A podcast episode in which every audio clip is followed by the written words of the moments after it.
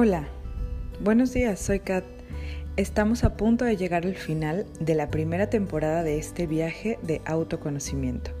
Si ya escuchaste los podcasts anteriores, te has dado cuenta de que partimos de un autoanálisis, del yo interno, de los estados emocionales, del pensamiento, de los hábitos. Los siguientes tres podcasts, comenzando por este, son parte de un mismo tema que nos invita a reflexionar lo siguiente.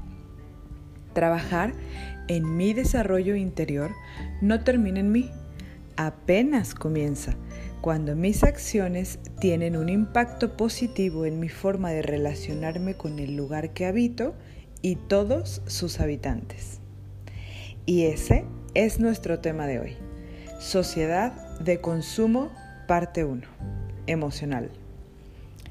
Como bien lo sabemos, porque vaya que lo hemos escuchado bastante, somos parte de una sociedad que consume de manera emocional, inconsciente y desaforada.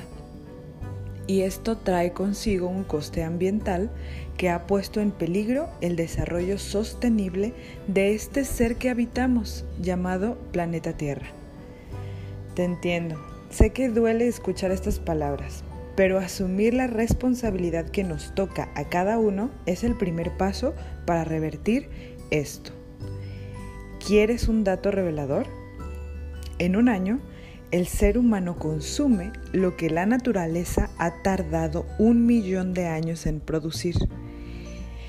Wow, si esto no nos hace ruido y retumba en la cabeza, el alma, la conciencia, estamos aún muy lejos de decir que hemos trabajado en nuestro desarrollo interno. A ver, a ver, vamos por partes. ¿Qué es eso de que consumimos de manera emocional?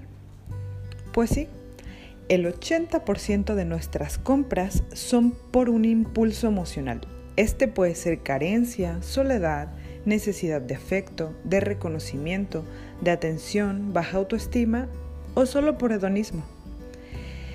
Gilles Lipovetsky, filósofo y sociólogo francés, en su libro La felicidad paradójica, ensayo sobre la sociedad de hiperconsumo, dice lo siguiente. Atención que es muy interesante. Nace un Homo consumericus de tercer tipo, una especie de turboconsumidor desatado al acecho de experiencias emocionales, psíquicas y espirituales. Un consumidor también flexible, informado, ya no solo deseoso de bienestar material, no. El materialismo de la primer sociedad ha pasado de moda.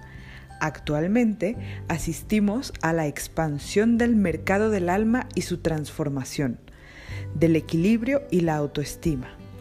Se vive más tiempo, en mejor forma y gozando de mejor estatus social. Cada cual es dueño y señor de su comportamiento, o al menos 9 de cada 10 personas en redes sociales lo declara, se proclaman felices. A vista de pájaro, en la inmensa mayoría ha triunfado la felicidad. Qué extraño. Por otro lado, la tristeza, la tensión, la depresión y la ansiedad han formado un río que crece de manera inquietante. Un número creciente de personas vive en precariedad. Nos curan cada vez mejor, pero eso no impide que el individuo se esté convirtiendo en una especie de hipocondríaco crónico. Los cuerpos ahora son más libres, pero la infelicidad sexual persiste. Las incitaciones al hedonismo están por todas partes. Sin embargo, las inquietudes, las decepciones, las inseguridades sociales y personales aumentan. Son estos aspectos los que hacen de la sociedad de hiperconsumo la civilización de la felicidad paradójica. Gilles Lipovetsky. Qué fuerte, ¿verdad? Todo el libro es impresionante, pero esta parte me retumbó el alma. Me puso realmente a pensar, a sentir, a ser honesta conmigo misma, a observarme a mí. ¿Qué estoy haciendo? ¿Por qué compro lo que compro? ¿Realmente lo necesito para vivir? ¿No hay otra forma de comprar lo que consumo sin tanto empaque?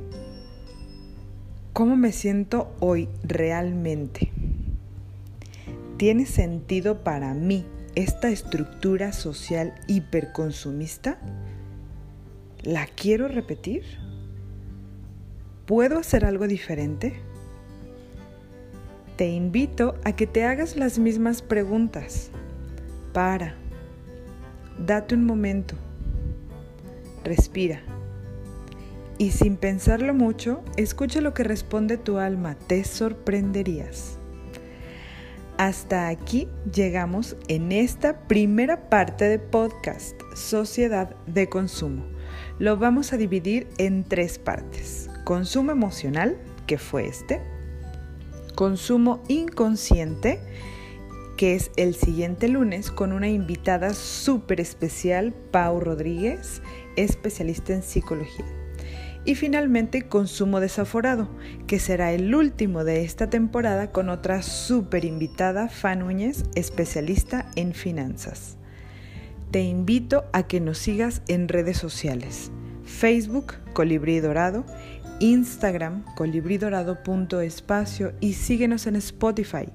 Me encantaría escuchar o leer tus comentarios, dudas e inquietudes. Gracias, gracias, gracias por escuchar. Namaste.